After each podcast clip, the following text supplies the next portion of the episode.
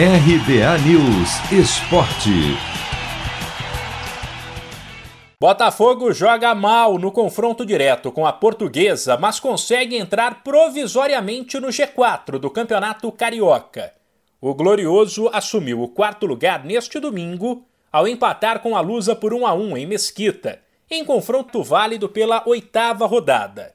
Enquanto a Portuguesa foi a 14 pontos e se manteve em terceiro, o Botafogo, com 11, pode ser ultrapassado ainda nesta rodada pelo Madureira, que nesta segunda encara o Flamengo, e pelo Fluminense, que na terça pega o Macaé.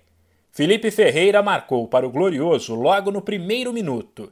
E o time viu as coisas ficarem teoricamente mais fáceis aos 40, quando Muniz, da Portuguesa, foi expulso. Ainda assim, com um a mais no segundo tempo, o Botafogo sofreu e viu o atacante Chay marcar o gol de empate.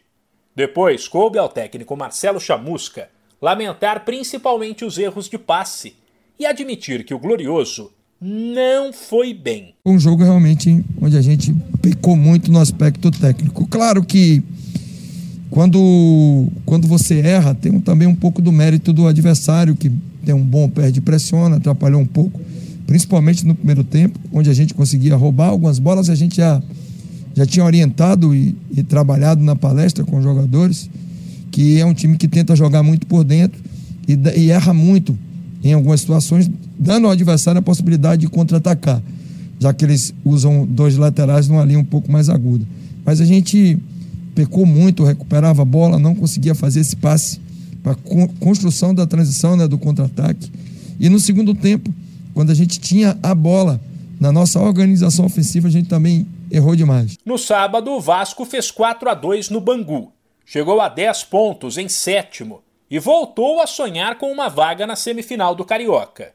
Enquanto no outro jogo de destaque do fim de semana, o Volta Redonda bateu o Nova Iguaçu por 3 a 2 e reassumiu a liderança com 19 pontos.